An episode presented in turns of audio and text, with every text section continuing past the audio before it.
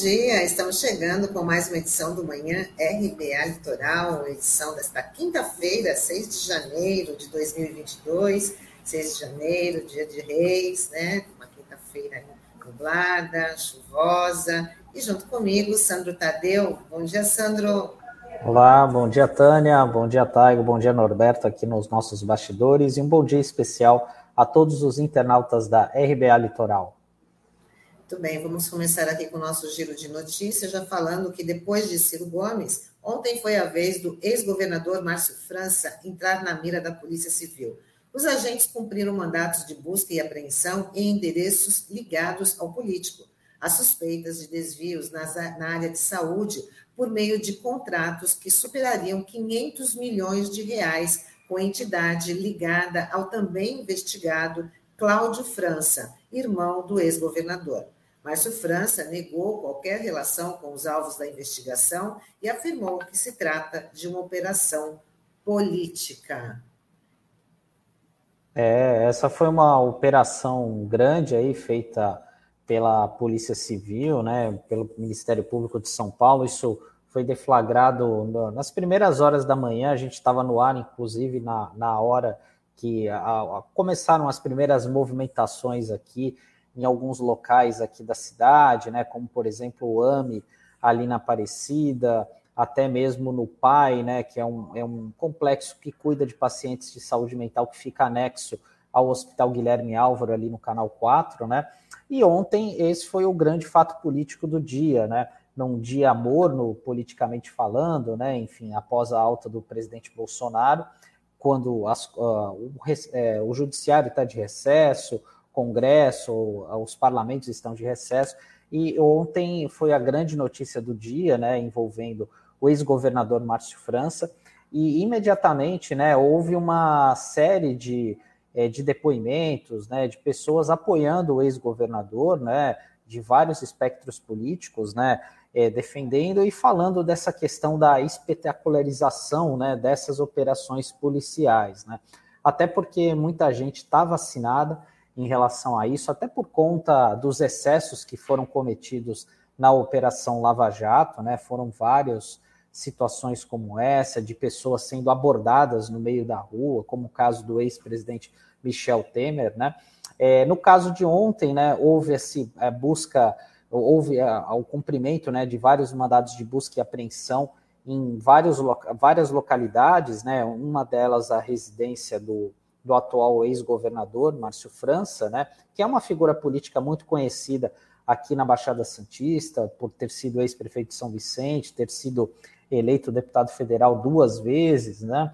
É, então, é um caso que repercute, repercutiu bastante, mas é, o que eu senti, assim, até pela repercussão é, que teve, é porque muita gente ainda está com o pé atrás em fazer uma defesa mais veemente em relação ao Márcio França, porque é, uma das questões que está sendo é, o que deixa a pulga atrás da orelha é porque há, um, há informação que existe um áudio é, do, do irmão do, do Márcio França, né, o Cláudio França, que é médico, foi ex-secretário aqui de São Vicente, que teria um, um, áudio que seria comprometedor, né, com uma conversa de, do Cláudio França, né, com uma, uma segunda pessoa que está sendo investigada, enfim, o que mostraria é, eventuais é, discussão de interesses escusos aí, né? Então, mas ainda é muito cedo, é muito precipitado a gente falar que há um envolvimento direto do ex-governador Márcio França, né? Então é muita, muita cautela, né? Enfim, a gente sabe que é um ano político, né? A gente tem eleição, Márcio França tem a pretensão novamente de concorrer ao governo do estado, onde ele foi, é, ele ficou quando, é, quando ele ficou como segundo colocado nas eleições de 2018, uma, numa eleição super apertada aí contra o governador João Dória e ele nega, né, as acusações, né, fez um ataque direto aí ao, ao governador João Dória, enfim, então é algo que a gente vai ter que aguardar, né, para ver o desenrolar dessa investigação, para ver quais serão os efeitos e se de fato há algum envolvimento direto né, do Márcio França nessa questão, né, já porque é uma operação é, que foi a raio-x, né, essa operação ela foi deflagrada há dois anos, né, Tânia, em 2020, e ela mira um esquema de desvios de verbas públicas, né, na área da saúde, envolvendo mais uma vez a questão das organizações sociais, né, que assim como ocorreu em Guarujá, né, é, as, as organizações aí estão envolvidas mais uma vez, né, num esquema aí de desvio de recursos, né? Então é algo que é, os nossos governantes e parlamentares precisam parar para pensar, né? Se realmente esse é um modelo de gestão mais correto, né? Até porque as organizações sociais têm serviço, têm, têm ganhado a, a, o aval aí, né? têm ganhado visibilidade no noticiário de uma maneira negativa por conta desses esquemas, né? Enfim, há muito tempo isso já é falado pelos servidores públicos, né? A gente tem aqui na própria RBA já ouviu várias vezes, por exemplo, o Flávio Saraiva, que esteve à frente do Sindserve, alertando a sociedade em relação a isso, né? Então, é, gente, esse é um, é um ponto a ser levado em consideração, né? E dando continuidade aqui, Tânia, a gente vai falar que finalmente foi liberada a vacinação contra a Covid-19 para o público infantil o Ministério da Saúde anunciou que não vai exigir prescrição médica para imunizar crianças de 5 a 11 anos contra a doença. A vacinação vai acontecer em ordem decrescente de idade, priorizando crianças com comorbidades ou deficiência permanente.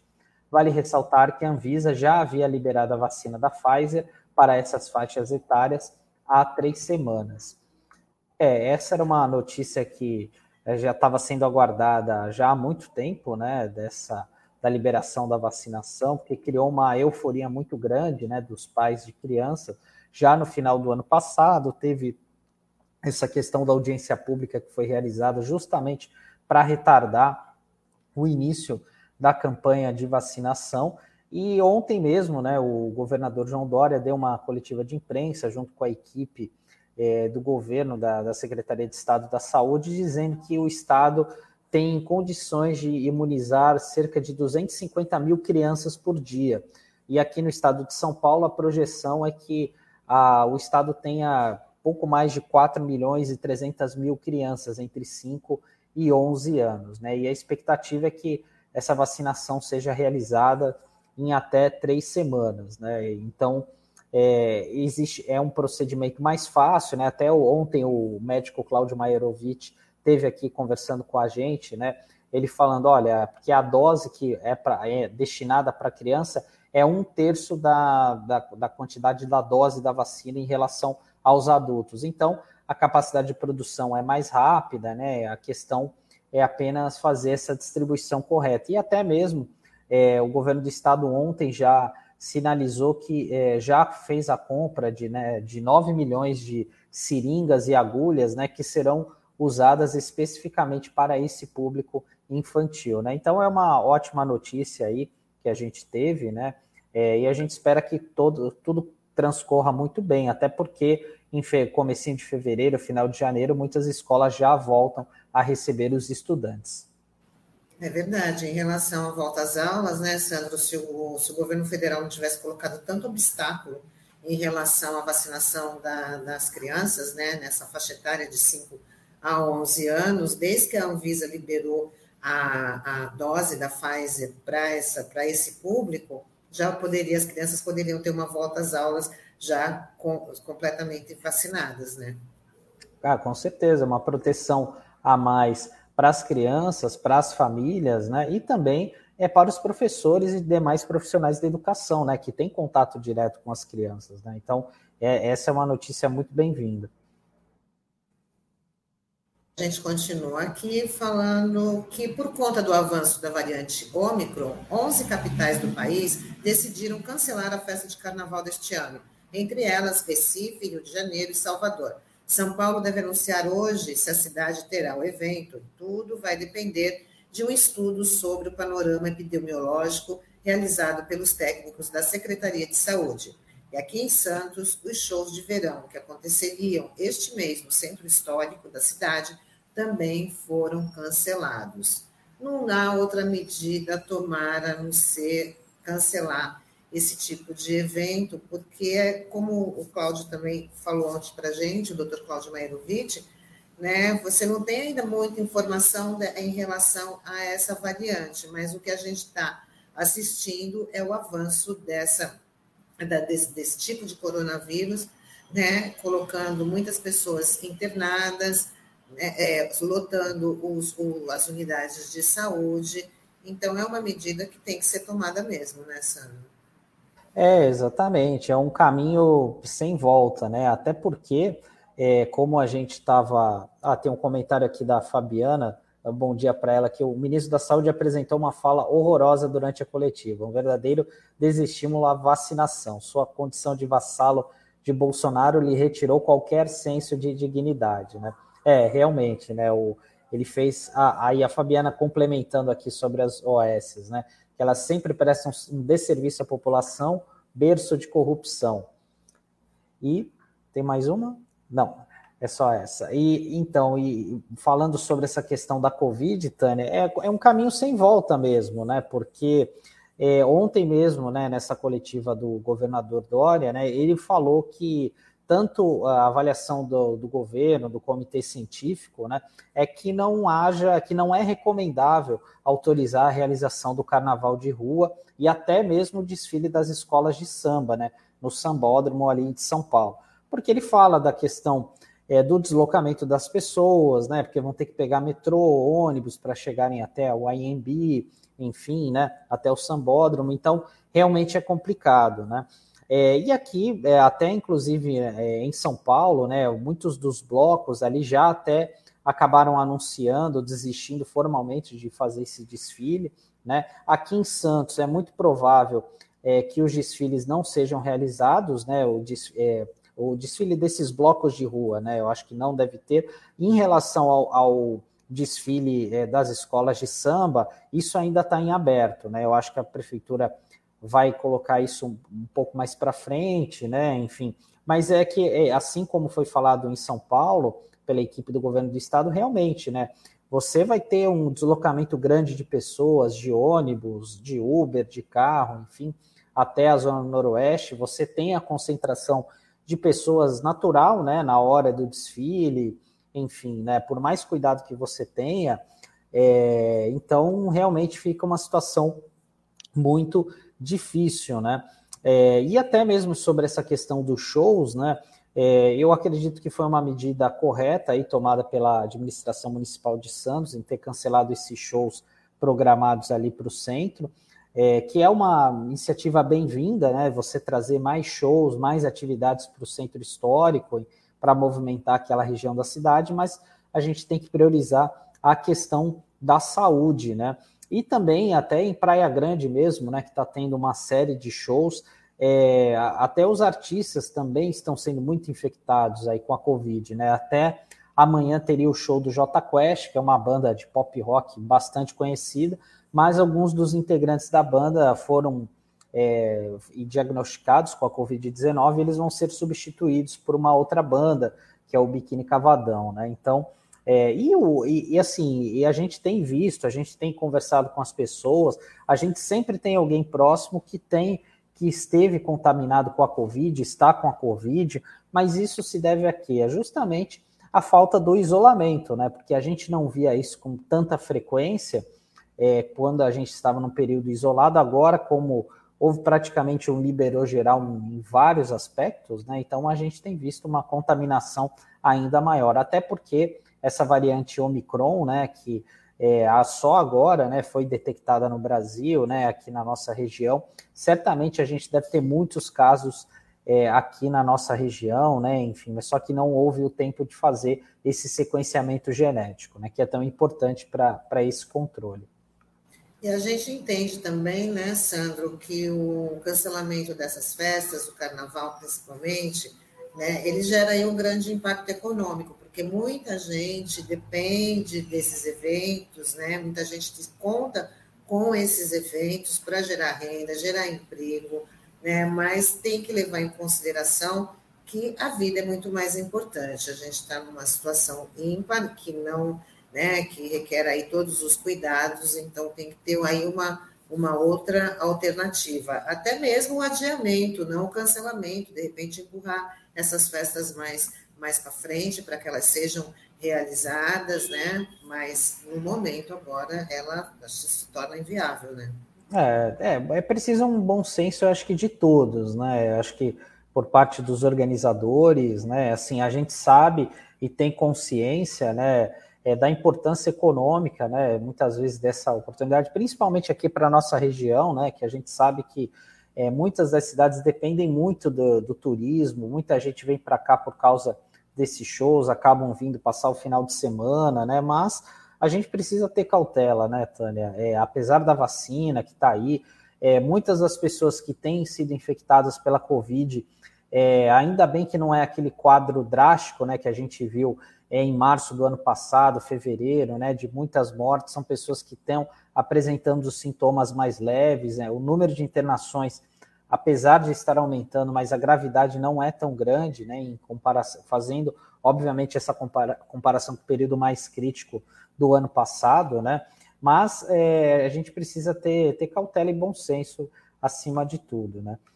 E só para a gente fechar aqui a parte de notas, né, a gente vai falar sobre os cruzeiros marítimos, porque o Porto de Santos recebe hoje mais um cruzeiro com infectados pela Covid-19, segundo a Anvisa.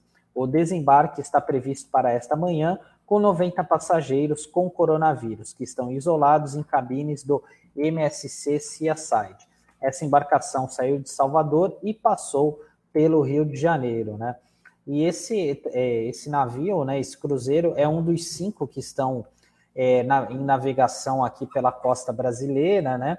E lembrar né, que o, o por iniciativa é, das próprias empresas, né, enfim, até o dia 21, esses cruzeiros estão suspensos, né? Há, houve também uma determinação é, do governo em relação a isso, né? Mas as empresas acabaram se antecipando. E agora existe a expectativa, né? Se os cruzeiros voltam ou não. É, os especialistas, como o Maerovic é, citou ontem, acham inviável né, a, o retorno, né, a retomada dos cruzeiros marítimos aqui para nossa aqui na nossa costa brasileira, né, por conta de todos esses é, fatores que a gente é, conversou aqui há pouco, né, então é, fica essa expectativa, né, porque do governo federal a gente pode esperar de tudo, né.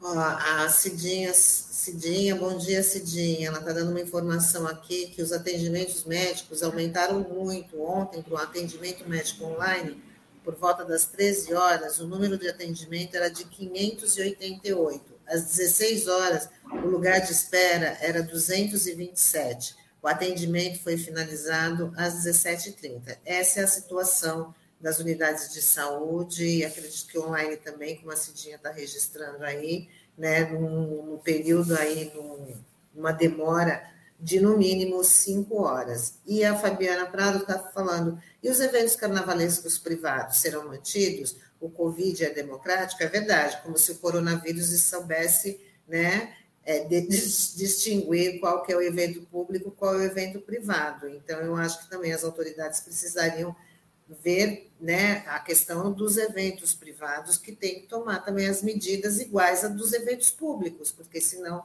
também não vai adiantar. Bom, é, e hoje o nosso assunto é sobre a operação padrão da Receita Federal. E quem conversa com a gente é o auditor fiscal Virgílio Fordeloni Neto, diretor de comunicação da Delegacia Sindical do Sindifisco.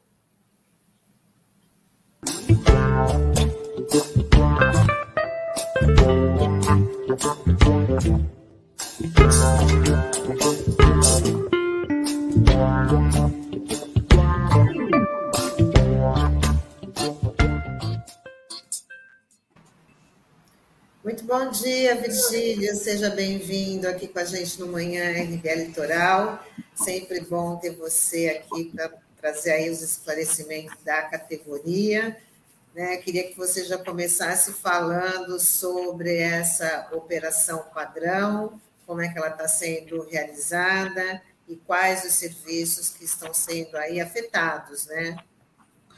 É, bom dia, Tânia, bom dia, Sandro, a todos os, teles, os ouvintes, na verdade, né? da, da, do programa. É um prazer estar aqui novamente com vocês.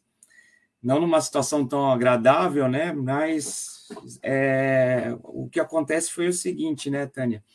A gente é, teve um problema na, na hora do, do, da definição da lei do orçamento no ano passado, no final do ano passado, que o que, que acontece? É, o governo, né, o ministro da Economia, ele, o Paulo Guedes, ele para atender uma categoria do funcionalismo federal que é mais ligado, tem mais simpatia do governo, que são as carreiras policiais, né, como a Polícia Federal, Polícia Rodoviária Federal. Então, para atender esse segmento, o governo ele, ele fez um corte no orçamento da Receita de mais de um bilhão de reais. É, isso, assim, em números, é mais de 51% do que estava previsto para o funcionamento do órgão em 2022. E é, ao retirar esse, esse recurso, ele foi, está sendo utilizado para dar esse reajuste nas categorias policiais da, da União, né, dos federais.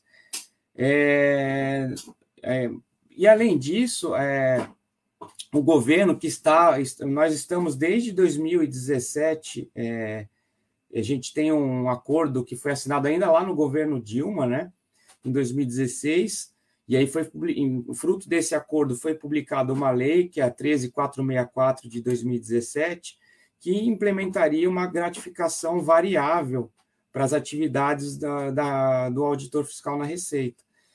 E isso tá, vem ao longo dos, dos, anos, passou por todo o governo Temer, agora três anos do governo Bolsonaro, a gente tentando é, negociar para concretizar esse acordo, né, que nunca, nunca foi cumprido. E aí, no final do ano passado, a gente tinha essa, esse acordo mais ou menos encaminhado, todos os entraves burocráticos do decreto que regulamentaria essa lei é, foram retirados é, do caminho, e as nossas conversas, o científico lá em Brasília, o nosso presidente anterior, o Kleber Cabral, fez várias, várias audiências lá com todas as autoridades que, que, que, que têm o poder para poder retirar esses entraves burocráticos, isso tudo foi equacionado. Então, estava acordado que isso seria publicado, o, o decreto, no final do ano passado, só que no, no último minuto, o ministro Paulo Guedes não só ele deu um passo para trás nessa questão, como ele autorizou o corte de recursos do órgão que arrecada, né, para dar reajuste apenas a uma categoria do funcionalismo público federal. Então, isso criou uma. mexeu nos brios dos auditores, criou uma, uma situação de tempestade perfeita que há muito tempo a gente não via na casa. Na verdade, muitos dizem que é uma coisa até inédita porque tantos auditores que trabalham na ponta, vamos dizer assim, na fiscalização, no desembaraço aduaneiro, nos julgamentos dos processos administrativos, quanto os auditores que estão em cargo de chefia, que a gente chama de administração, é, foi um, um, sentimento, uma convergência de sentimentos, de, de, de, de, que há um desprestígio muito forte da, do, do órgão da administração tributária por este governo, né? Que ficou materializado mais uma vez agora nessa, nessa altitude de cortar órgãos do, do orçamento da casa em 51% e pegar esse recurso que seria para o funcionamento do órgão que traz os recursos para várias despesas, inclusive para bancar reajustes né, de, de funcionalismo, para bancar o reajuste de apenas uma categoria. Né? Então, o sentimento foi de revolta muito forte, né? Vocês acompanham aí na, na mídia, né? Vocês devem estar acompanhando. É... E a gente está nesse movimento. A gente fez uma, uma assembleia no fim do ano passado para acirrar a mobilização. Foi uma participação recorde, só para vocês terem uma ideia. É, nós tivemos a, a, a, assembleia foi a 23 de dezembro, nas vésperas do, das festas de fim de ano. Tivemos uma participação maciça, 4.300 auditores aproximadamente, o que é um, número mais ou menos quatro vezes acima do que a gente costuma ver na média né, das participações. E os indicativos de paralisação, meta zero, operação padrão na aduana, né, foram aprovados com 97% de de participação, de aprovação, quer dizer, foi quase unânime, né? Então a gente está demonstrando para o governo que a, a, gente chegou num limite, né, de, de, de, de de, aceitação desse quadro de desvalorização do, do, do órgão, do, do, cargo de auditor mesmo, né? Que a gente sabe que, que a administração tributária é um órgão fundamental para o funcionamento do Estado. Somos nós, né? O nosso trabalho, a gente sabe que é um trabalho que a maioria, quase todo mundo não gosta de pagar imposto, não é verdade? Mas a gente precisa ter um órgão que, que induz as pessoas a pagar imposto justamente porque são esses recursos que depois vão ser utilizados no, no investimento no SUS, né, na medicação que o SUS distribui para a população, né, na educação, numa escola pública que tenha qualidade. Isso não vem de graça, isso vem do, do pagamento de impostos, do, do, do recolhimento de impostos. E que se não tiver um órgão de arrecadação forte que induza as pessoas a pagarem o imposto, né, a gente sabe que a arrecadação começa a cair ao longo do tempo e não vai ter recurso para SUS, não vai ter recurso para educação, não vai ter recurso para saneamento básico e não vai ter recurso para reajuste salarial de categoria alguma. Então, é, é contra toda, é, toda essa conjuntura que a gente está brigando a gente está tentando colocar essa questão para a população que, embora nosso trabalho seja visto dessa forma que as pessoas não gostam de imposto, mas o imposto é uma expressão de cidadania, né? É, reverte em serviços públicos depois, né? A gente sabe que tem desvios de recursos e tudo mais, mas é, a gente tem que, tem que ter consciência de que os desvios também são combatidos por os órgãos competentes, né? É, eu não sei se eu posso falar mais alguns dados aqui, Tânia, só para vocês terem. que você explica, é só aproveitar aí que você já falou da, do que foi decidido nas, nas assembleias, né? O que, que é, o que, que é, como é que é a operação padrão, né? Como é que ela, como é que ela funciona ou o que deixa de funcionar com a operação padrão? Então, Tânia, é assim, na, é, aqui em Santos nós temos a alfândega, né, que todo mundo conhece, a alfândega do Porto Santos, que é a unidade na Receita, que tem alfândega aqui em vários lugares do país, como tem aeroportos, tem os pontos de fronteira. O que, que é a operação padrão? É, uma, é, uma, é um trabalho mais minucioso de análise das documentações que chegam para o auditor analisar, ou seja, vai se gastar mais tempo na liberação de mercadorias, né? É, e também vão ser abertos mais containers para verificação física das mercadorias. Então, no primeiro momento, é, essa operação padrão está atingindo mais esse fluxo é, de mercadorias, de produtos nas, nos portos, é, nos aeroportos e nas fronteiras. Então, ontem, por exemplo, saiu no, notícia de que em Pacarama já está tendo filas de caminhão, né? Aqui no Porto de Santos também a gente já está começando a ter problemas, porque o que uma declaração de importação demoraria é, uma hora, por exemplo, no fluxo normal de liberação na Receita, pode passar a demorar um dia, dois dias, três dias, né? Por causa dessa verificação mais minuciosa e porque a gente vai começar a parar mais coisas, porque muito, a gente não tem como ver tudo, então a gente tem um sistema de análise de risco, né? E algumas coisas nessa análise a gente para para observar se tem algum problema na, na carga ou não, né? Então, esse número vai aumentar, isso vai provocar atrasos, vai provocar é, é, problemas no fluxo da cadeia produtiva das indústrias, do agronegócio, né? É, e por enquanto a gente não está fazendo essas operações padrões nos, nos, passageiros dos aeroportos, nem no, nem no caso aqui do Porto dos Cruzeiros de, de Passageiros. É, uma coisa que, que eu gostaria também de ressaltar é que é, nessa operação padrão, é, medicamentos, insumos hospitalares, insumos médicos, cargas vivas, produtos perecíveis, questões de vacina, tudo isso aí é, fica fora. Então, essa, esses, essa, esses produtos a gente não coloca em operação padrão, então não tem, não vai haver problema de atraso nesses segmentos. No, no, no, no, no tributos internos, que a gente quer o que o pessoal conhece como imposto de renda lá, é meta zero, é não ter fiscalização, não ter análise de processo, não ter, por exemplo, o CARF, que é a segunda instância administrativa de julgamento na Receita, está com as sessões suspensas agora em janeiro, decidiu por suspender todos os julgamentos. Então, a gente está com essa paralisação nos tributos internos de meta zero, que é diferente da aduana, né? Virgílio, bom dia, uma satisfação estar recebendo você aqui novamente na RBA.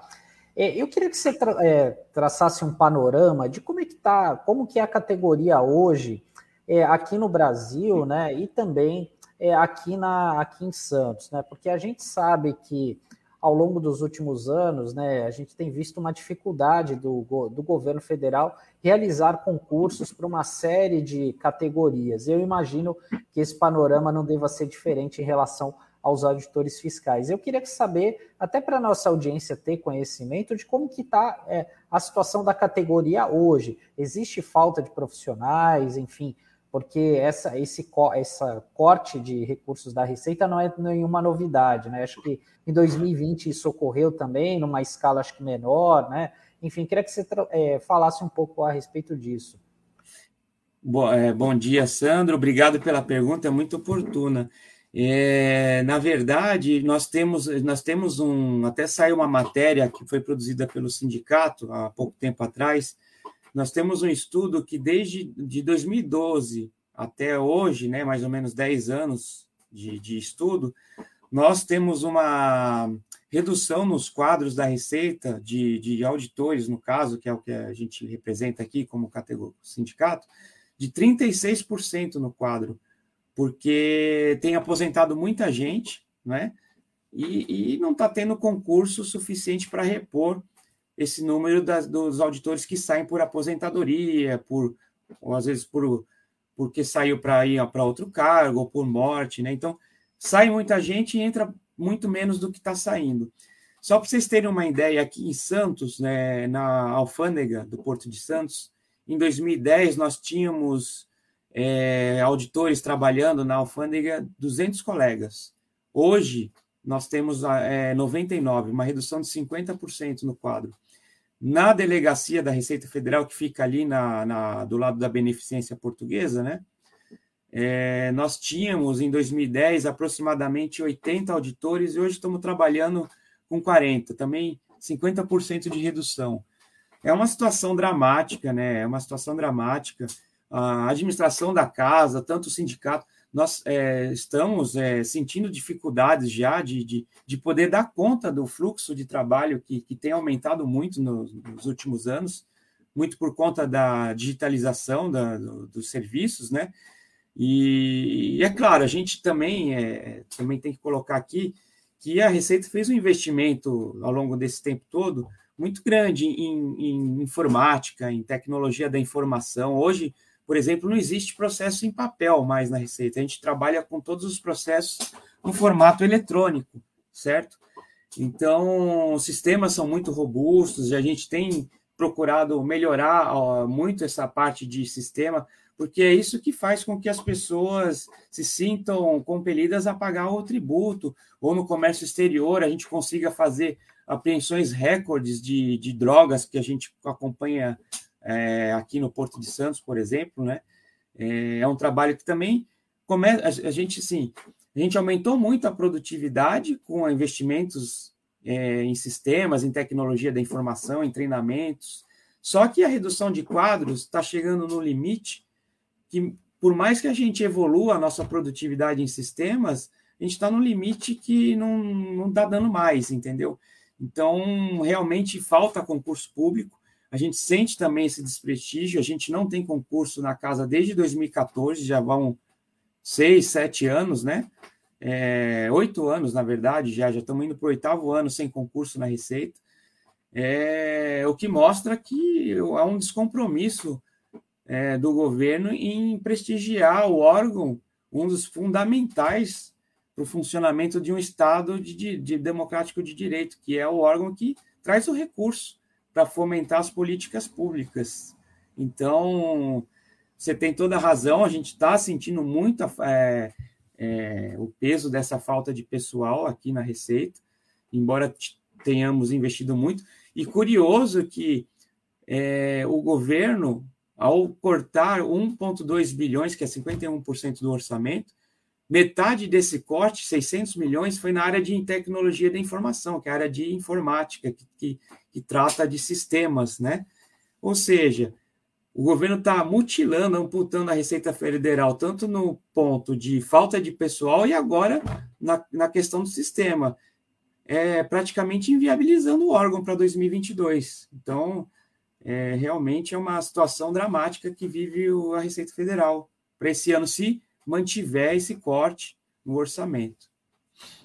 Virgílio, você já tem algum. Como é que estão assim as negociações? Alguém do governo é, federal já assinou para uma possível discussão? E eu queria também que você explicasse, porque no início da, dessa operação, a gente é, ficou sabendo da insatisfação da categoria, né, com, com toda a razão, com a entrega de cargos. Então, as notícias foram né, cargos, é, é, pessoal da Receita Federal entrega os cargos de chefia. O que, que isso quer dizer? Porque que, para quem não entende, pensa que as pessoas estão ali se demitindo. Né? Entregamos o cargo de chefia, mas o que, que, que, que isso quer dizer? E se tem aí algum aceno, alguma, algum diálogo com alguém do, do governo federal para poder aí dar um basta nessa, nessa operação? É, então, Tânia, é, na verdade, essa entrega de cargos, é, o que, que acontece? Na Receita Federal, a gente tem é uma estrutura burocrática, né, que tem uma hierarquia. Então, tem alguns cargos de administração, de, de gerência, né, no, no, no órgão. E esses cargos são praticamente todos ocupados por servidores de carreira, que são os auditores fiscais e tem também os analistas tributários que ocupam alguns cargos, que é, outra, é outro cargo que, que trabalha na Receita. O que acontece? A gente tem o um número, é, eu estou com o número aqui, o último número que a gente tem, que até ontem, mais ou menos, aproximadamente 1.300 colegas auditores fiscais entregaram seus cargos é, de chefia, colocaram à disposição do órgão, né, é, para serem exonerados. O que, que acontece? Essa entrega de cargos é, é, uma exoneração, uma demissão, né? uma linguagem mais acessível, é, uma, é, é colocar à disposição o cargo de gerência administrativa do órgão. Então, por exemplo, a gente tem o delegado da Receita, que é o chefe da unidade do órgão, né? É, esse chefe da unidade, ele, ele coloquei aqui em Santos, tanto o chefe da unidade do, da Receita quanto da alfândega colocaram à disposição e os chefes, a maioria abaixo deles também. Então, na verdade, a Receita fica sem controle gerencial de nada. Então, por exemplo, um chefe que precisa distribuir declarações de importação para os auditores verificar no desembaraço aduaneiro aqui em Santos. Ele entregando o cargo, ele não vai distribuir, ele vai passar para o chefe acima. Se o chefe acima entrega, ele vai passar para cima, vai para a superintendência, que é uma chefia regional. Então, assim, no nível que a gente está hoje, a gente tem entregas em todas as chefias de unidades e os níveis regionais, que são as superintendências, ainda não. É, então, o que, que vai acontecer? Vai gerar um caos administrativo, já está gerando esse impacto, né? Então, tudo vai acabar parando, gerencialmente falando, na mão dos superintendentes, que são esses gestores regionais. Aqui no estado de São Paulo existe o superintendente da oitava região fiscal, que é a região que engloba o estado de São Paulo, né? Isso vai provocar um caos administrativo, vai provocar uma bateção de cabeça, isso vai provocar atrasos nos trabalhos, porque é, até você. E, e, na verdade, o que foi também é, é, aprovado em Assembleia? Que colegas auditores não, se, não, se, não assumam os cargos que foram é, pedidos, é, é, não assuma esses cargos que ficaram vagos em decorrência do pedido de, de entrega do, do, dos atuais, né?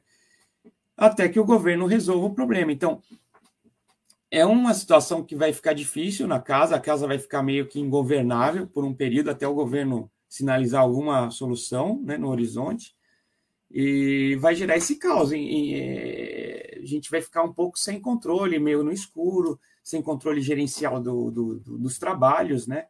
E, e quanto à conversa com o governo, o que a gente sabe é o seguinte: que o governo, depois do, do, do, do, nosso, do nosso movimento aí na imprensa que aconteceu, da Operação Padrão, que já estão sentindo, por exemplo, o governador lá de Roraima já, já pediu audiência com, com o governo para tratar do assunto, porque lá a fila de caminhão está muito extensa, né, por causa da Operação Padrão na aduana.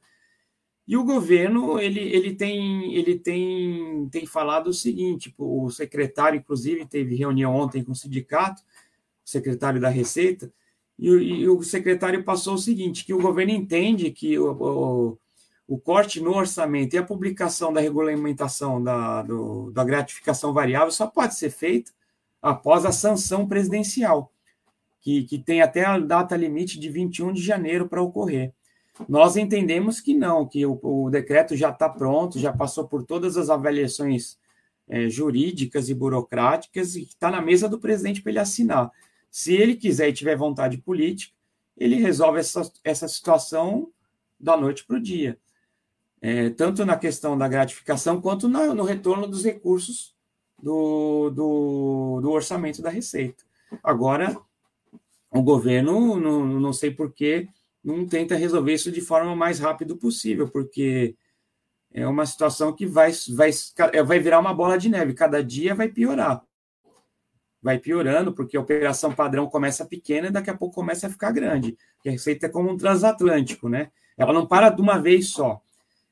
É, é muito grande. Então, na, na aduana, as filas de caminhões, os atrasos nas liberações da mercadoria vão se avolumando e na parte de tributos internos, a arrecadação vai começar a cair.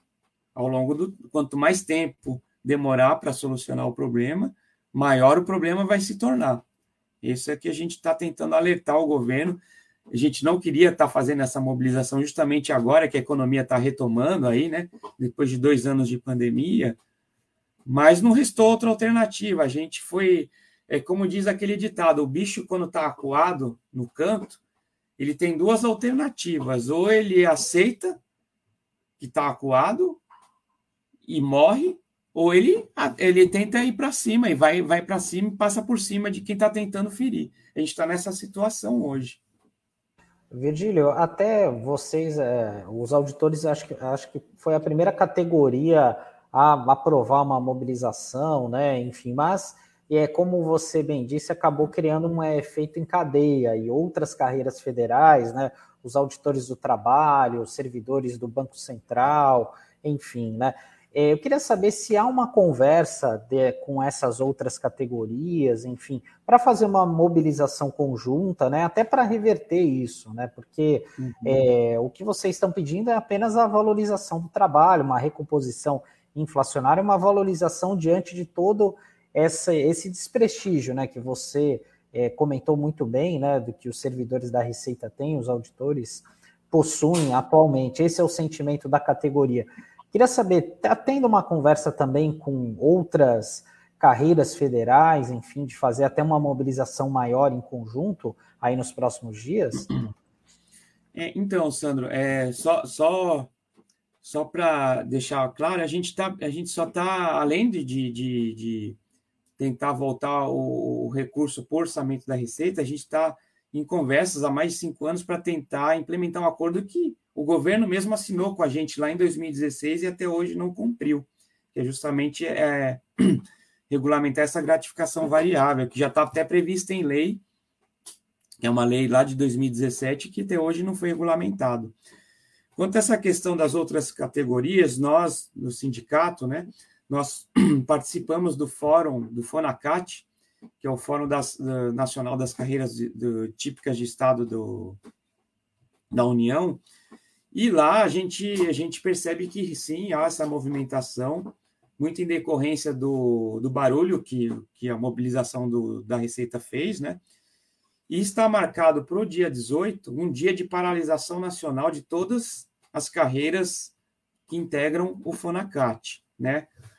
É, porque o que acontece? É, o governo foi muito, talvez, inábil politicamente falando, de, de querer conceder o reajuste apenas para um, um segmento do funcionalismo federal, em detrimento de todos os outros, né? era óbvio que isso ia despertar algum tipo de reação dos, das demais categorias. Então, começou com a gente, porque não só é, é, o governo botou na gaveta um acordo que ele mesmo já estava fazendo com a gente, que era é, atender a nossa acordo, não é nem acordo salarial, é acordo de regulamentação de uma lei lá de 2017, como retirou recurso do órgão, né? E as outras categorias também. Então, era óbvio que isso iria acontecer. Então, para o dia 18, uh, todas as, as carreiras típicas de estado, de estado que fazem parte do FONACAT estão prevendo uma paralisação nacional no dia 18. E a tendência é que isso, esses movimentos comecem a se avolumar, né? Porque é uma situação, é uma situação é, política delicada que o governo vai ter que enfrentar, porque se ele quis conceder o reajuste a um tipo de segmento que ele acha que é simpático ao governo, que são as carreiras policiais, e que é um pleito justo, né? Até porque há muito a gente já, o funcionalismo federal está há muitos anos já sem nenhum tipo de a gente está com um congelamento de salário já provocado por esse governo há, pelo menos três anos, né? E é justo, só que só uma categoria em detrimento de todas as demais, então vai provocar reação. E a gente sabe que no dia 18 vai ter essa paralisação, pode ser o início de um movimento que pode crescer ao longo do tempo. Bom, muito bem, Virgílio. A gente já está chegando aqui no, no, finalzinho da nossa entrevista, mas eu queria que você tivesse aí a oportunidade para falar os próximos passos desse movimento, principalmente aqui na, na nossa região, como é que a categoria está tá mobilizada, além do dia 18, que você falou dessa, desse dia, né, que vai ser um dia de mobilização aí da categoria, e o que mais que está sendo organizado? É, o que a gente está tentando organizar agora é que essas, é, essas entregas de cargos sejam efetivamente publicadas né, no Diário Oficial para ser efetivo. E aí é, é, o órgão realmente vai, vai, vai gerar um caos administrativo dentro do órgão. A, a, a, os próximos dias é de manutenção da operação padrão na aduana e, e meta zero nos tributos internos, né? E a tendência é essa situação ir se agravando quanto mais tempo o governo demorar em resolver essa situação. Então, o que a gente gostaria é que o governo se sensibilizasse, o ministro da Economia, Paulo Guedes, olhasse com mais respeito o órgão que está sobre o comando dele, que é a administração tributária, que é um dos mais importantes né, da estrutura do Estado.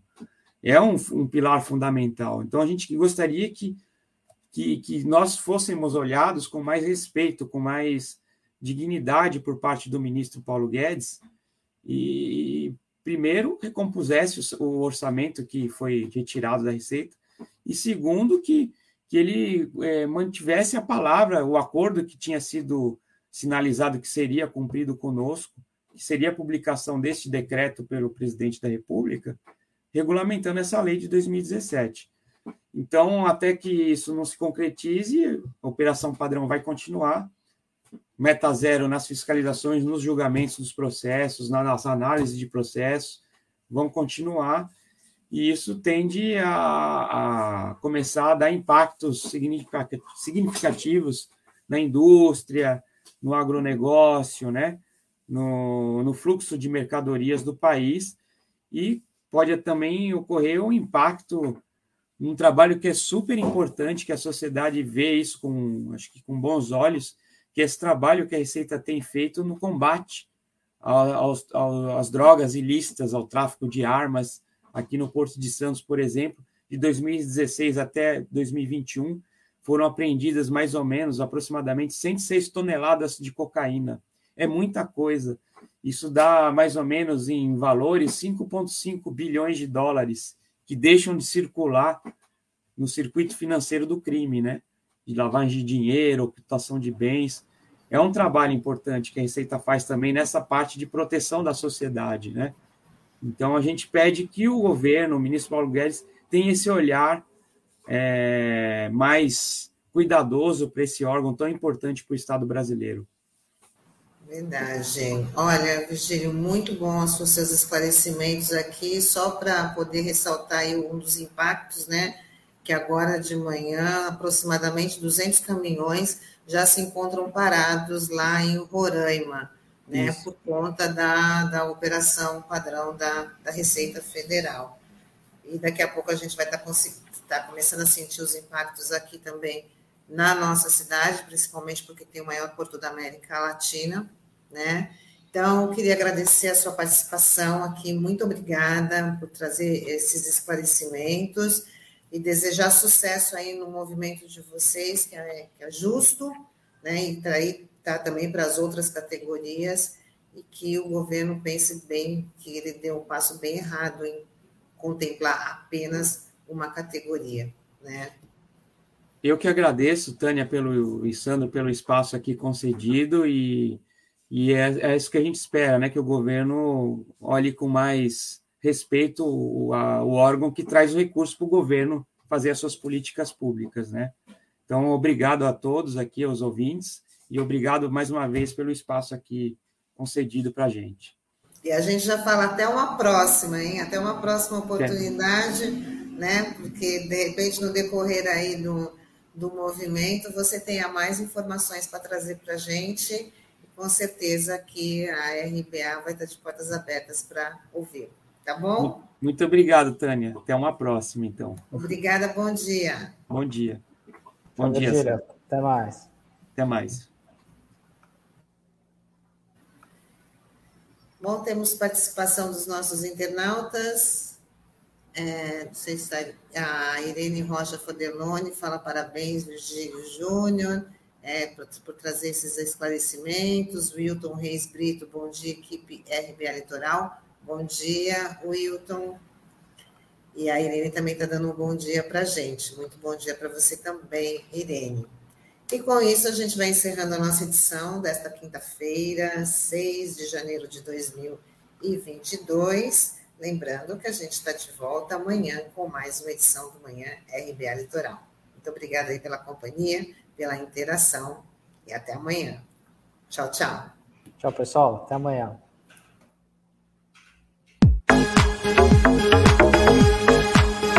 A Rádio Brasil Atual Litoral é uma realização da Fundação Setaporte, apoio cultural do Sindicato Setaporte.